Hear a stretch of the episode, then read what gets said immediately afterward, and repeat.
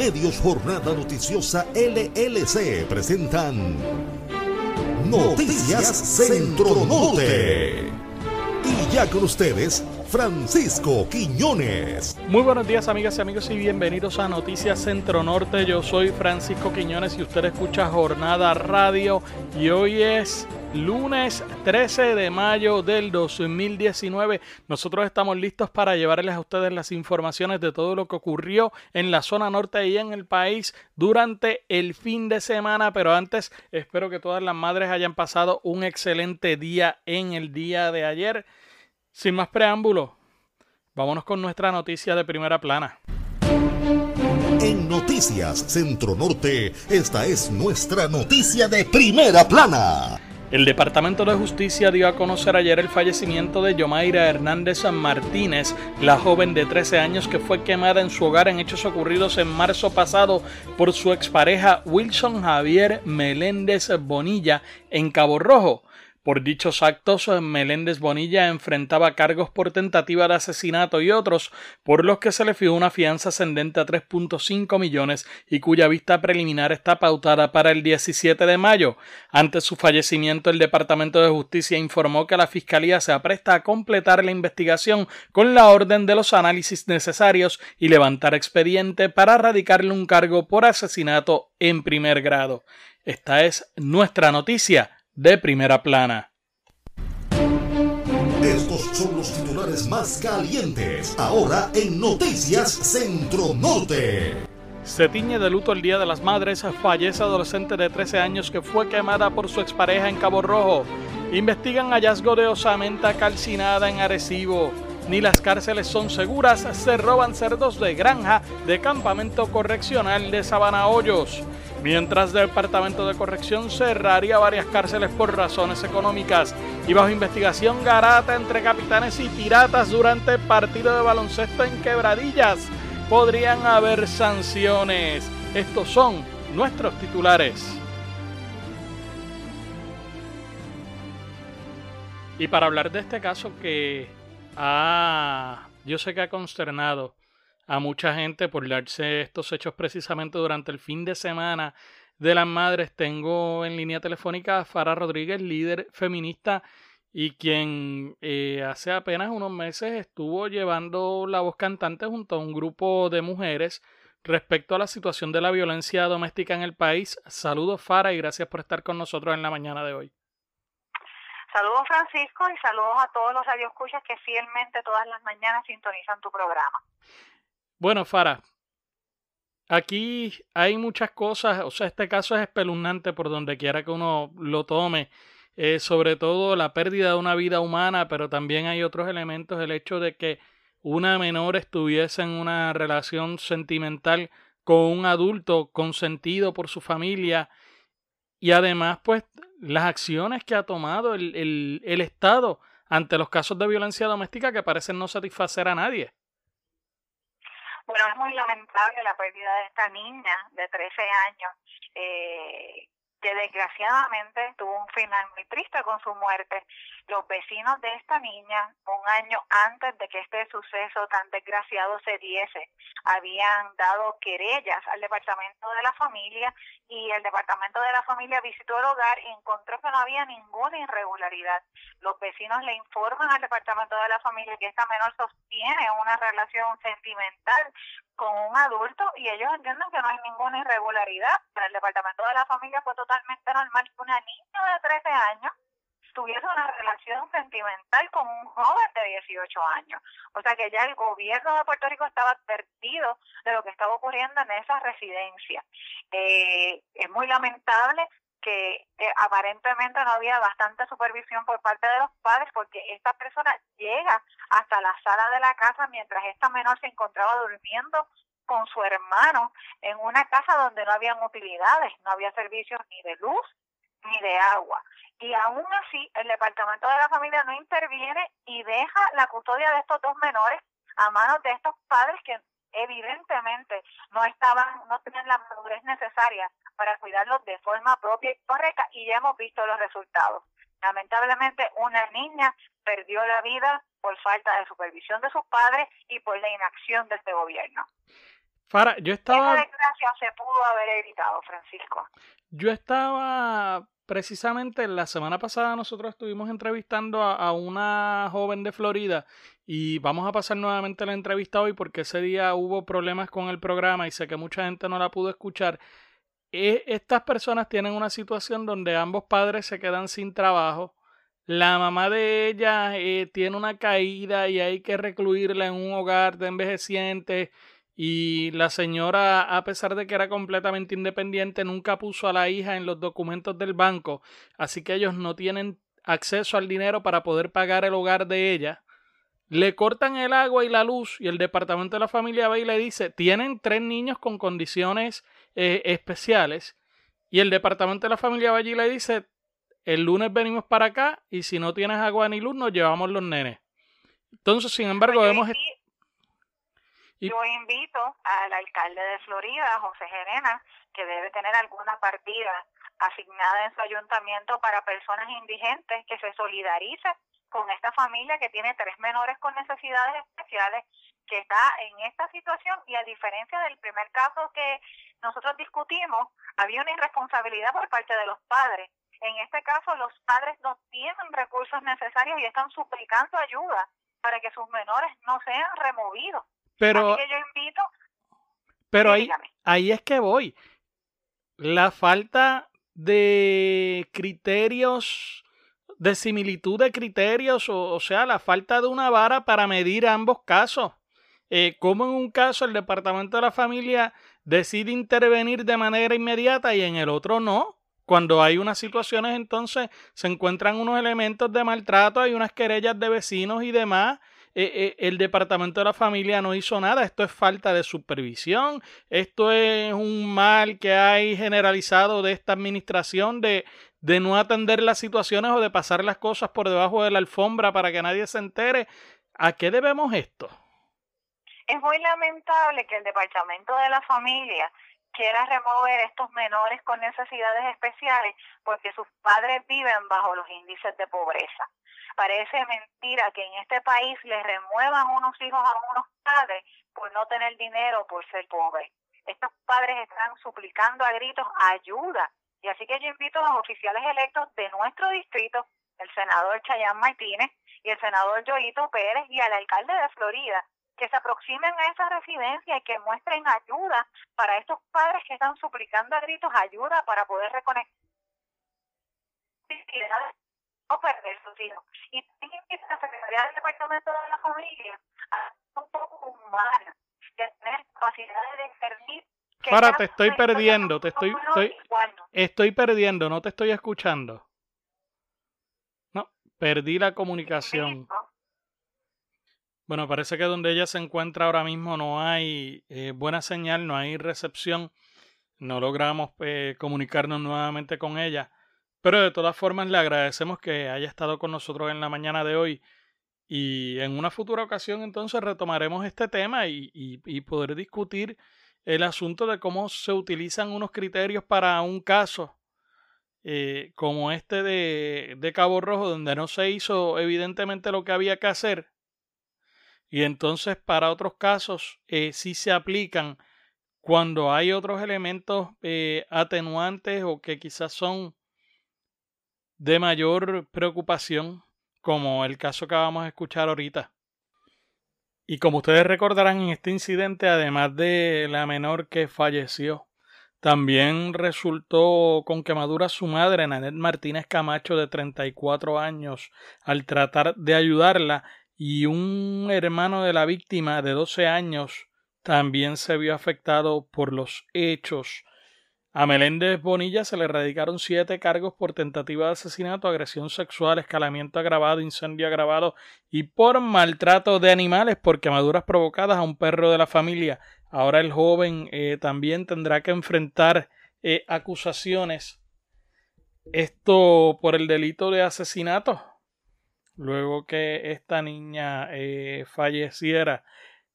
Y lo que discutíamos a raíz de todo esto entonces es que el Departamento de la Familia remueve otros dos menores de 12 y 16 años del hogar y los ubica con un recurso familiar, a pesar de que cuando ellos fueron a investigar previamente no encontraron razones para intervenir, aun cuando hubo gente que, les informó que la menor sostenía una relación con un adulto, cuando encontraron que en el hogar no había ni agua ni luz, cuando encontraron indicios de más para haber intervenido y, y cosas que entonces son criterios en otros casos, eh, como de hecho pensaba hacerlo más adelante, pero cuando venga de la pausa les voy a traer la entrevista que hicimos, me parece que fue el miércoles, sobre este otro caso de Florida, para que ustedes vean cómo en este caso, donde las circunstancias son completamente distintas, el Departamento de la Familia sí está amenazando con intervenir, pero no para ayudar a la familia, porque no hay ningún expediente de que en el hogar haya una situación de maltrato ni nada, sino que lo que hay es una situación de que no hay servicio eléctrico y que no hay agua, porque pues porque obviamente los padres están sin empleo y tienen esta situación de esta anciana adulta que se enfermó, que la tienen que llevar a un hogar de cuido y que tienen que responder por ese hogar de cuido y que están teniendo problemas con el dinero. Entonces ahí sí el departamento de la familia va a intervenir y va a dejar caer todo el peso de la ley en vez de buscarle alternativas a esa gente. Hacemos la pausa y regresamos en breve con eso. Te vayas, que las noticias continúan en breve en Noticias Centro Norte.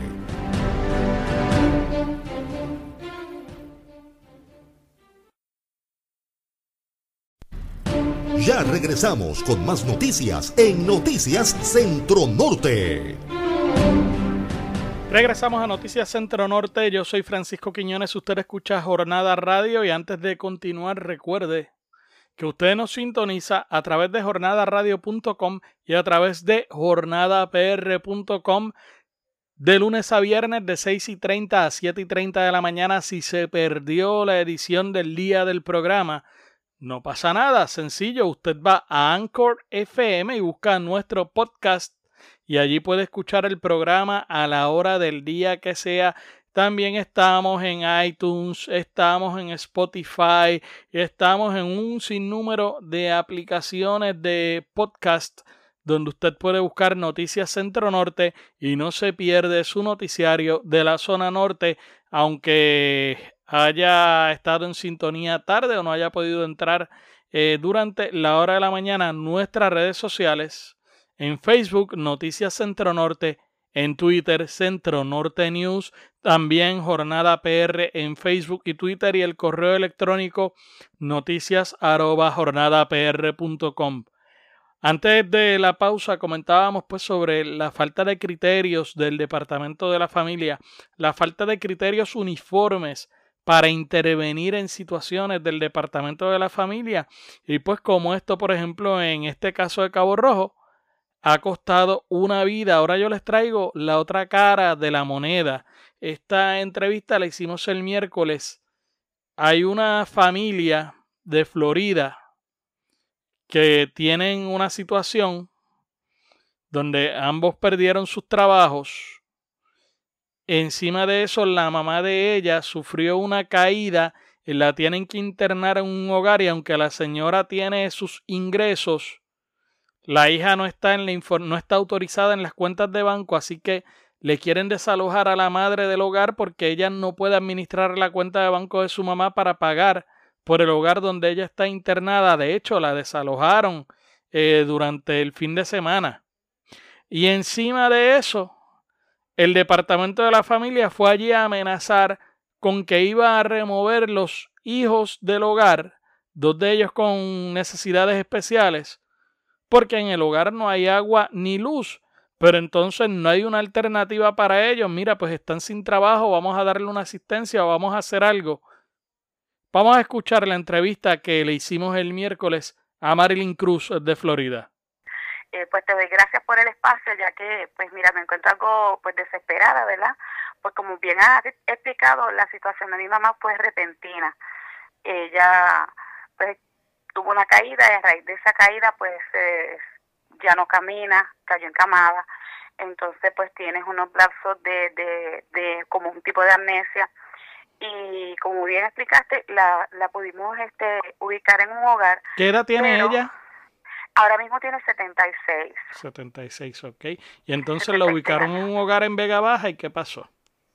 Sí, pues entonces está ahí, estamos, eh, eh, la, la persona encargada de este hogar, pues yo le expliqué la situación pues de antemano cuando sucedió todo y ella me aceptó a mi mamá, pero este pues ahora me está diciendo que tengo una semana para llevármela puesto que este por el diagnóstico que mi mamá tiene ella no la puede tener pero pues también me expone que pues por la situación económica yo me comprometí con ella a darle pues lo que mi mamá recibe pero cuando voy a hacer las gestiones mi mamá no me había puesto ni me había autorizado ni en el plan médico ni en el banco y pues sí he estado haciendo las gestiones, tengo las evidencias, fui al plan, etcétera, y fui a, también al banco, fui al Seguro Social, pero esto se tarda 60 días. La gente que, que quizás no sabe, eh, eh, los que hemos tenido que pasar por este tipo de situación de, de hacernos cargo de algún familiar, eh, a veces incluso tíos o familiares políticos, cuando pasa este tipo de situación que repentina, que uno no estaba en el documento, uno no estaba en los documentos incluidos, pues es bien cuesta arriba para el familiar asumir la responsabilidad y en ocasiones no le queda otro remedio que entonces, teniendo la persona a ver, teniendo recursos, pues tiene que el familiar venir y asumirlo de su propio pecunio en lo que se resuelve la situación y, y esto le crea un problema grave a cualquiera. Eh, eh, se tarda 60 días en que le puedan eh, entregar esos fondos a ustedes. En lo que el Seguro Social me autoriza para entonces yo poder hacer la gestión con el banco. Y pues hay otros atenuantes, por lo menos en mi caso, yo tengo una condición de espalda, tengo el cordón espinal pinchado con las cervicales, que tengo una operación pendiente que iba a hacer hace tres semanas atrás pero con toda la situación pues fue suspendida, que por la, es por la cual mm, yo no puedo hacer fuerza con ella porque hay que, hay que hacerle todo en la cama, hay que moverla, etcétera. Y, y entonces pues a raíz del huracán mi esposo y yo nos quedamos sin empleo. Y he tocado varias puertas, he ido a, a diferentes pues agencias de gobierno, etcétera, departamento de familia, he ido al municipio de Manatí, eh, he tocado varias puertas. El municipio de Manatí, pues me, me la, me, me, el alcalde me entrevistó, me, me dio la opción ¿verdad? de ubicarla en el centro, pero el centro de ellos, tristemente, el área de damas está lleno. Así que la única opción ahí es esperar o esperar los 60 días o esperar a que surge un espacio allí en ese hogar de, envejecientes y pues la persona no quiere esperar. No, exacto. Eh, pues la persona me dijo que tristemente me la tengo que llevar en una semana. Marilyn, eh, a mí me contaron que ustedes, pues obviamente, como tú mencionas, eh, se quedaron sin trabajo a raíz del huracán y ustedes tienen otra situación bastante delicada en el hogar. Correcto. Hay, hay tres menores, dos de ellos con condiciones y ustedes ahora mismo eh, están teniendo problemas hasta para poder pagar la luz eh, en el hogar. Es así. Actualmente pues no tengo servicio de agua, no tengo servicio de luz y pues tristemente esto acarrea otras consecuencias mayores. Tengo gracias al Señor pues unos vecinos que pues me, me, me colaboran bastante hice las gestiones también pues para poder este porque el problema de esta situación que yo entiendo que no soy solamente yo probablemente muchos de tus radioescuchas se van a identificar conmigo en esa en esa área porque vamos y, y lo que hacemos no podemos pagar la factura completa y le abonamos y le abonamos y entonces llega un momento en que nos van a suspender el servicio, que es lo que me ha pasado a mí. Y esa es la realidad de un montón de gente, o sea, eso no, no estamos hablando de que esto, eh, eh, esto te pasó a ti que se quedaron sin teléfono, pero hay un montón de gente que trabajan y, pagan el atraso y siguen con la factura que va corriendo y cuando llega otra vez el recibo se juntan con dos meses y vuelven y pagan el atraso y así están eh, por meses y meses hasta que surge una situación como esta donde se quedan al descubierto. Sí, eh, ustedes... pues también tengo que decirte que adicional a esto, pues por mi condición de salud, yo tengo muchas citas médicas porque pues me estoy tratando por el fondo y son dos, tres citas médicas en Yo Piedra, en Arecibo, en diferentes pueblos. a las que no puedo dejar de ir porque mm, pues está mi salud en riesgo porque dependo de esa operación. Ustedes fueron al municipio de Manatí porque tu mamá residía en Manatí. Correcto. Pero ustedes son de Florida. Yo soy, yo actualmente vivo en Florida. Llevo cinco años aproximadamente viviendo aquí. Todo el tiempo trabajé en el municipio de Manatí muchísimos años, más de 20 años. Y todo el tiempo viví en Manatí. Hace cinco años pues que me mudé para acá. Pero mi mamá hasta el mes de febrero, que fue que le pasó esta situación, estuvo, estuvo viviendo en Manatí, en una eje de Manatí. Ok. Eh, cualquier persona que, que les quiera dar la mano a ustedes o que los pueda conectar con alguien, eh, ¿qué puede hacer? ¿Cómo se puede comunicar con ustedes? Se puede comunicar conmigo a mi teléfono personal, puede comunicarse, yo le puedo dar mi número, y que se comuniquen con ustedes ahí al programa y ustedes hacen los contactos conmigo. Yo este, de verdad que estoy tarea bien agradecida de cualquier, no, no solamente cualquier otra ayuda, también información que yo pueda, ver alguna gestión que yo pueda hacer adicional. Porque, pues, me, como te comenté, me he movido y he tocado todas las puertas. Y, y lo, lo voy a seguir haciendo porque por el bienestar de mi mamá. Ahí ustedes tienen las dos caras de la moneda para que lleguen ustedes a sus propias conclusiones y puedan evaluar qué está pasando y lo importante aquí es que usted tenga su panorama claro respecto al país donde usted vive. Mientras tanto, otras cosas estuvieron pasando en el fin de semana en, en el país. En Arecibo se encontró una osamenta eh, calcinada. También hubo otro caso donde se han llevado unos cerdos ¿Sabe de dónde? De la cárcel, nada más y nada menos que de la cárcel. Hubo una garata en un juego de baloncesto de los capitanes. El sarampión sigue arrasando por todos lados. Hay preocupación con esta situación. Están anticipando el cierre de cárceles. Hubo temblores durante el fin de semana. Hubo unos fuertes temblores eh, y muchas otras cosas estuvieron ocurriendo durante el fin de semana. Se llevaron 2.500 dólares en dinares de una residencia. El valor es millonario de esos dinares. Así que eso también, como diría el amigo Gilberto Arbelo, doctor Chopper, se llevaron 2.500 eh, rollos de papel de toilet. Pero de eso y más hablamos al volver de la pausa aquí en Noticias Centro Norte.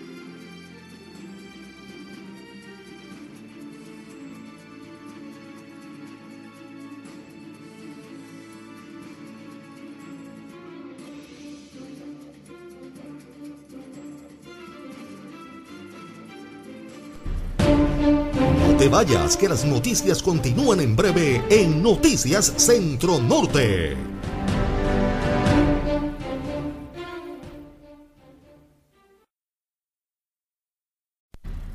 Ya regresamos con más noticias en Noticias Centro Norte. Regresamos amigas y amigos a Noticias Centro Norte. Yo soy Francisco Quiñones en la mañana de hoy lunes 13 de mayo del 2019. Y vámonos de inmediato con los temas policíacos. La policía investiga el hallazgo de un cadáver calcinado poco antes del mediodía del sábado en el barrio Dominguito en Arecibo.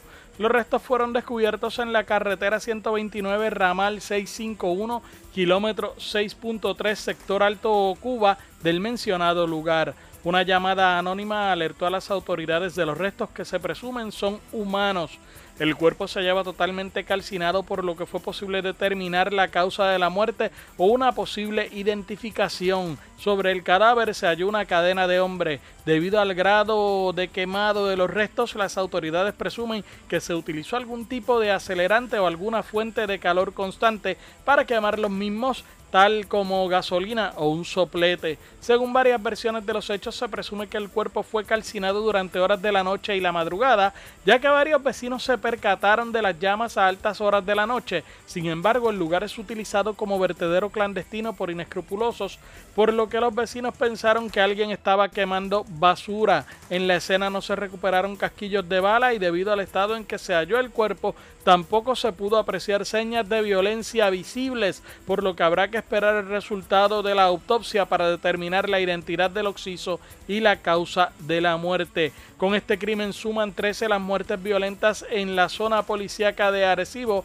de las que al menos dos son investigadas como muertes justificadas o en defensa propia. El agente Oscar Umaña Pérez de la División de Homicidios del Cuerpo de Investigaciones Criminales de Arecibo se hizo cargo de la pesquisa mientras que el fiscal Israel Chico Moya ordenó el levantamiento del cadáver y su envío al Instituto de Ciencias Forenses y cuatro cerdos fueron hurtados desde la granja del complejo correccional Sabana Hoyos, ubicada en la carretera PR 628 en Arecibo. Según informó la policía, eso de las 11 y 21 de la mañana del domingo, el empleado José Pérez Molina denunció que alguien con libre acceso se apropió de cuatro cerditos que se encontraban en un corral.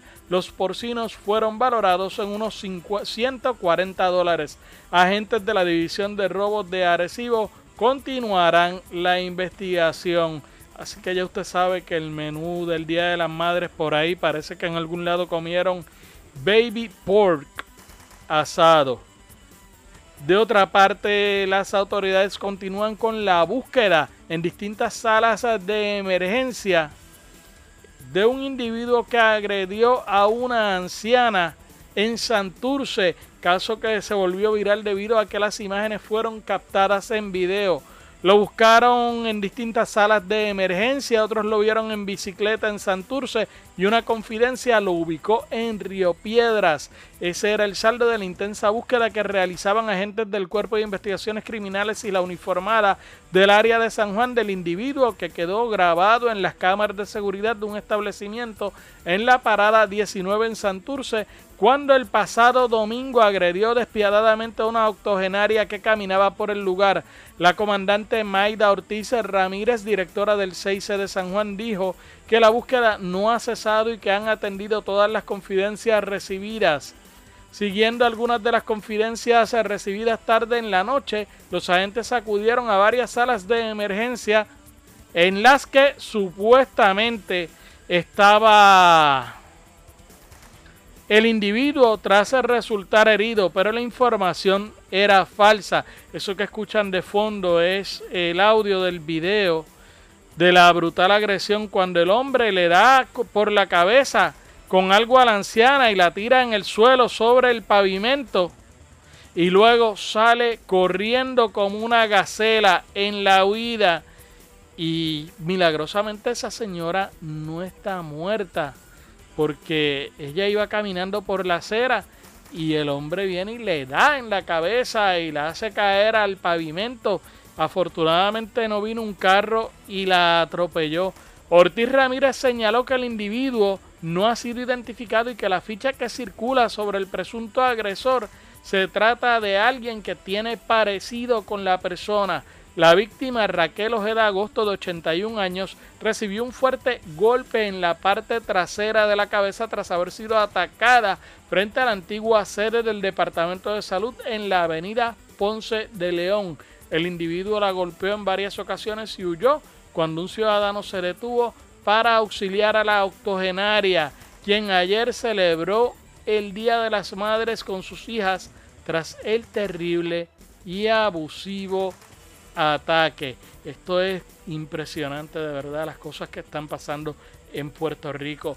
De otra parte, dos delincuentes armados asaltaron a una joven a las 3 y 44 de la madrugada de ayer y le arrebataron la motora que conducía a punta de pistola en hechos reportados en la PR 155 detrás de una gasolinera Puma en Vega Baja. La querellante identificada como Verónica Quintana dijo que los individuos enmascarados se movilizaban en un vehículo blanco, le apuntaron con una pistola y bajo amenaza de intimidación la despojaron de su motora, una KTM 1390 color anaranjado del 2018 con la tablilla 262835M y un celular inteligente. El agente Miguel Hernández, adscrito al distrito de Vega Baja investiga estos hechos. De otra parte, un escalamiento se reportó el sábado a las 3 de la madrugada en la urbanización Sierra Linda en Bayamón, en donde se apropiaron de 2.600 millones en dinares de Irak que se encontraban en la vivienda, informó la policía. Según el informe preliminar, una persona forzó el portón del lado derecho de la casa, logrando acceso al interior del lugar. Además, se apropiaron ilegalmente de unas medallas de condecoración militar, un televisor, un celular y documentos personales. El agente Luis Vázquez, adscrito al precinto de Bayamón Oeste, se hizo cargo de la investigación y refirió el caso al Cuerpo de Investigaciones Criminales de Bayamón. Y nos imaginamos que con esos 2.500 millones de dólares de, dinares de Irak, pues será para utilizarlos de papel de baño, como papel de baño, como dice nuestro amigo Dr. Chopper cuando le hablan de los dinares, que llevan ya la guerra del Golfo Pérsico comenzó 2001-2002. Llevan ya 17 años diciendo que el dinar va a aumentar de precio, que se van a hacer millonarios todos los que tengan dinares y nadie ha visto nada todavía. De otra parte, una mujer denunció un grave caso de violencia doméstica a las 2 y 48 de la madrugada de ayer en una residencia del pueblo de Salinas. La querellante sostuvo que su pareja la agredió con los puños, la cortó con un arma blanca, la amenazó de muerte y trató de arrollarla con un vehículo. El hombre aún no ha sido arrestado. El caso fue referido a la División de Violencia Doméstica del Cuerpo de Investigaciones Criminales de Guayama no se informó si la fémina requirió atención médica. Y un asalto a mano armada se reportó en la madrugada del sábado en el estacionamiento de un restaurante de comidas rápidas del barrio Santana en Arecibo. La víctima, identificada como Rafael Espinet Serrano, dijo a las autoridades que se hallaba en el interior de su vehículo en el, en el estacionamiento del restaurante a eso de las 3 y 30 de la madrugada cuando fue sorprendido por dos sujetos armados quienes a punta de pistola lo asaltaron. Estos lo despojaron de un teléfono inteligente valorado en 1.200 dólares, un bulto, su cartera, 60 dólares en efectivo y las llaves de su auto tras lo que se marcharon. Agentes de la División de Robos del Cuerpo de Investigaciones Criminales de Arecibo se hicieron cargo de la pesquisa. Y un hombre fue arrestado luego de que supuestamente agrediera al teniente Damián Rivera Núñez en los predios del cuartel de distrito de Aibonito, localizado en la calle San José del mencionado municipio. Según el informe policiaco, Santier Otero Vélez, de 23 años, lo empujó y luego le dio dos puños en las manos. Otero Vélez fue puesto bajo arresto por el oficial y el agente o la agente Carmen Nieves, ambos adscritos al distrito de Ibonito. El incidente que provocó la supuesta agresión se dio luego de que Otero Vélez supuestamente fuera agredido por una o más personas en los predios de la plaza pública de Aibonito. Como consecuencia de la golpiza fue llevado al hospital Menonita donde fue atendido y dado de alta. Y bajo fianza se encuentra un empleado de un concesionario de vehículos en Arecibo contra el que se radicaron cargos por el, hurto de un auto en su lugar de trabajo. Los hechos se remontan a julio del año pasado cuando la gerencia del conocido concesionario de autos se percató de la ausencia de un Nissan Altima, lindos que son, que había sido enviado al taller de hojalatería por lo que erradicaron la querella. Tras la investigación, los agentes de vehículos hurtados de Arecibo localizaron el vehículo en la residencia de Gabriel Portalatín Rosario, de 26 años de edad y vecino de Quebradillas, quien labora en dicho taller de hojalatería. Contra Portalatín Rosario se radicaron cargos por apropiación ilegal de un vehículo de motor, delito por el que una juez del Tribunal de Arecibo determinó causa para arresto y le impuso una fianza ascendente a 10 mil dólares. La misma fue prestada por la Oficina de Servicios con antelación a juicio y la vista preliminar en su contra fue pautada para el 24 de mayo se le puede perdonar porque es un, un Altima. Eh, a mí me encanta ese carro. Federico se pasa martirizándome. Porque como sabe que a mí me gusta el carro y el del 2019 salió espectacular, se pasa martirizándome cada vez que ve información sobre ese carro, que no voy a repetir la marca para no darle el anuncio gratis, la pauta comercial. Bueno, y hablando de, de pauta comercial, eh, vámonos a la pausa y en breve regresamos con más en Noticias Centro Norte, ya con la parte final. Te vayas, que las noticias continúan en breve en Noticias Centro Norte.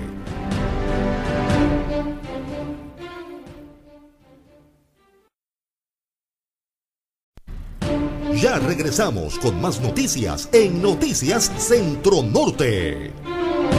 Regresamos amigas y amigos al último segmento de Noticias Centro Norte. Antes de proseguir con las informaciones, nuevamente deseo recordarles nuestras redes sociales en Facebook, Noticias Centro Norte, en Twitter, Centro Norte News. También puede buscar Jornada Noticiosa o Jornada PR, tanto en Facebook como en Twitter. Además de eso, nuestro correo electrónico noticias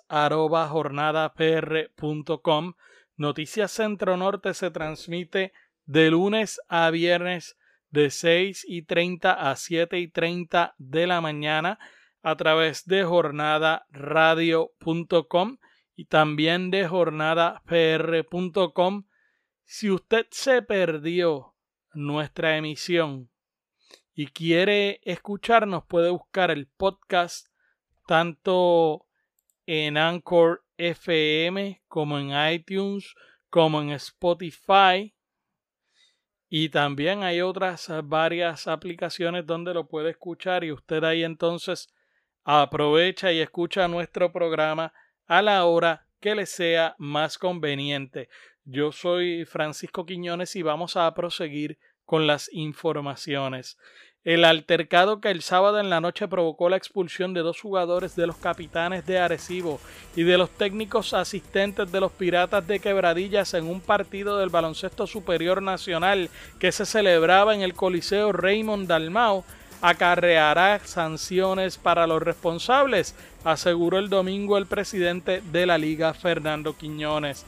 Por lo que hemos podido ver, definitivamente habrá sanciones porque hubo un incidente en el que hubo violencia, hubo contacto físico, pero las sanciones que vayan a haber van a depender de lo que el director del torneo, Alfredo Piraña Morales, vea del video, apuntó Quiñones.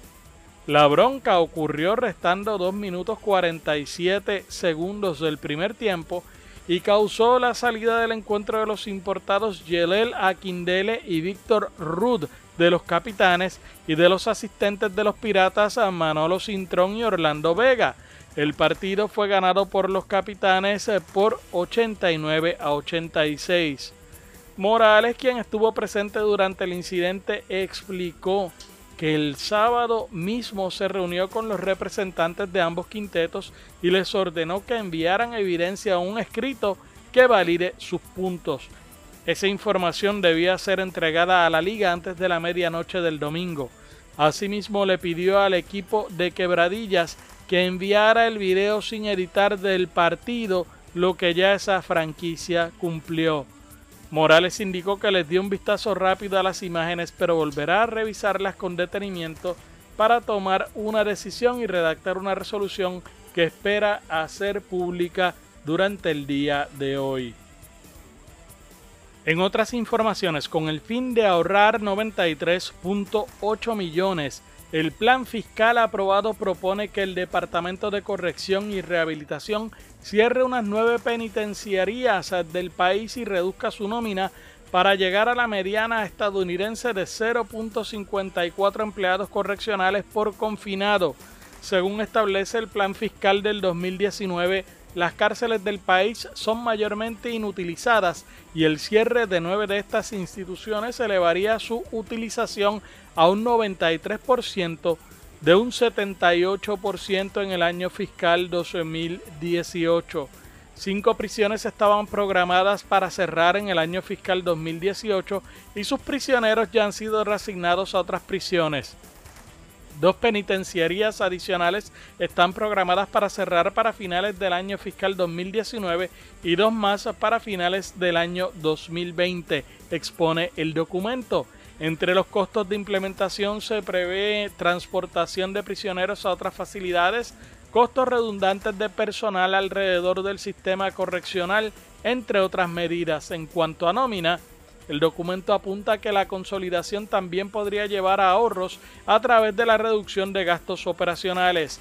40% de los gastos operacionales podrían capturarse por cada facilidad cerrada, consolidando la huella física, mermando contrataciones, entre otras medidas, con los gastos operacionales que queden siendo transferidos para apoyar el incremento de la población, lee el plan fiscal.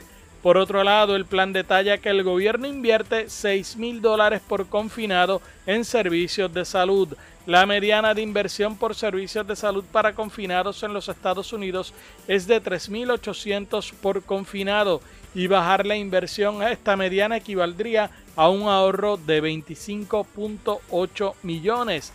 El gobierno puede abrir estos ahorros renegociando contratos existentes, lanzando requests for proposals competitivos a otros proveedores de servicios de salud correccionales que proveerán términos más en línea con prácticas financieras de los Estados Unidos, reconsiderar el nivel de servicio dado al declive de la población correccional y evaluando opciones estratégicas de contrataciones locales, establece el plan fiscal certificado. En junio del año pasado el DCR había adjudicado un contrato de 5 años por 125 millones a Core Civic para llevar a cabo un traslado escalonado de confinados a facilidades carcelarias privadas en Estados Unidos.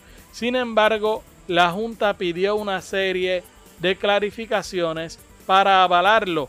Tras esa primera denegación, el DCR intentó nuevamente un contrato con la misma compañía donde pagarían una tarifa per diem de 60,55 por confinado. El programa estaría a cargo de la Secretaría Auxiliar de Programas y Servicios, que a su vez se encargará del proceso de orientación y selección de los confinados participantes. Y mientras la Junta le mete tijera al Departamento de Corrección, el gobernador Ricardo Rosselló Nevares afirmó o firmó el proyecto del Senado 928, el cual restablece a 30 los días de vacaciones para los oficiales de custodia del Departamento de Corrección y Rehabilitación. La firma del proyecto de la autoría de la senadora Evelyn Vázquez y Abel Nazario se llevó a cabo durante el Congreso Correccional del DSR. Parte de las funciones de los oficiales correccionales incluyen proteger vida y propiedad, además de mantener el orden en las instituciones penales. A fin de cumplir con estas responsabilidades, los oficiales de custodia deben estar alerta en todo momento. Este incluye mantenerse en pie por largos periodos de tiempo y sacrificar tiempo valioso con sus seres queridos, sostuvo el primer ejecutivo. Rosselló Nevares agregó que la comunidad correccional cuenta con el apoyo de estos servidores públicos y es nuestra responsabilidad equiparlos con el ambiente, las herramientas y los adiestramientos necesarios para que puedan cumplir con su labor de manera responsable. Estos 30 días de vacaciones son parte de los beneficios que queremos otorgarles para mejorar su calidad de vida. Entre las medidas que ha tomado el gobierno para beneficio de los oficiales de custodia se destacan un plan para el reemplazo de armas, la orden ejecutiva que aumenta el salario mínimo de estos oficiales a 9.25 la hora y 99 ascensos por razón de méritos. Y un total de 474 vehículos de la flota del negociado de la Policía de Puerto Rico han sido declarados unidades excedentes, informó el jefe de la Administración de Servicios Generales, Otmar J. Chávez Piñeiro. De acuerdo al titular de la agencia, esta se ha procesado casi una cuarta parte de los vehículos de la policía que son considerados como chatarra. El proceso es parte del denominado operativo contra la chatarra, iniciado en noviembre del 2018 con el objetivo de decomisar los vehículos acumulados durante años en los lotes, fincas, edificios públicos y cuarteles de la policía que han estado causando daños ambientales y ocupando el espacio del público en general. El funcionario explicó que se comenzó a trabajar en la región de Manatí, donde hay un aproximado de 500 vehículos los cuales se encuentran en proceso de remoción de fluidos como aceite y gasolina, entre otros. Detalló que una vez se remuevan los fluidos, se procederá a convertirlos en chatarra para la venta y reciclaje del metal. Hasta el momento la agencia ha procesado 474 vehículos de la flota de Puerto Rico declarados como unidades excedentes, de los cuales 300 fueron compactados y entregados a la compañía Omega Recycling. En temas internacionales, 28 personas se mantienen este domingo aislados en el barco de la Iglesia de la Cienciología Free Winds, que lleva 12 días en cuarentena en Curazao tras la detección de un caso de sarampión en uno de sus tripulantes. De las 28 personas, 17 son tripulantes y el resto son viajeros, según explicó el epidemiólogo curazaleño Easy Gersburg. El médico detalló que el grupo aislado se mantendrá en el barco hasta el domingo debido a que aún está en riesgo de contraer la enfermedad. El resto de las 318 personas que viajaban en el barco se les dejó bajar de la nave dos días después de que las autoridades sanitarias en Curazao decidieran detener el proceso de permiso de bajada. Entre las personas que viajaban en el barco estuvo Marlene Fredericks James, la máxima autoridad médica de esa isla. Y para culminar, un fuerte sismo sacudió el domingo un área poco poblada del norte de Panamá, agrietando las paredes de un hospital y obligando a los pobladores a salir a las calles, pero sin que se reportaran víctimas. El movimiento telúrico registró una magnitud preliminar de 6.1 grados y su epicentro se ubicó a 4 millas al sureste del poblado Plaza de Caizán, cerca de la frontera con Costa Rica. Se produjo una profundidad de 22 millas. El Servicio Nacional de Protección Civil de Panamá informó en su cuenta de Twitter que un hospital y dos supermercados sufrieron cuarteaduras en la localidad de Changuinola, en Bocas del Toro. Se recomienda mantener la calma, pidió el organismo en otro tuit previo en el que anunció un monitoreo en Bocas del Toro y Chiriquí, las dos provincias limítrofes con Costa Rica, donde el sismo se sintió con más fuerza. La zona norte de Panamá presenta actividad sísmica frecuente. El 22 de abril de 1991, un terremoto de 7.4 grados con epicentro en Costa Rica causó la muerte de 23 personas y dejó más de 500 heridos. De esta forma terminamos nuestra edición de hoy de Noticias Centro Norte les invitamos a que se mantengan en sintonía de Jornada Radio y que nuevamente nos acompañen mañana en la mañana. Que tengan todos excelente día. Para mantenerte al tanto de todas las noticias que escuchas en Noticias Centro Norte y en otras informaciones, visita Jornada Noticiosa, nuestra dirección de internet jornadapr.com, el diario digital que te mantiene informado de todo lo que ocurre en el centro y el norte del país.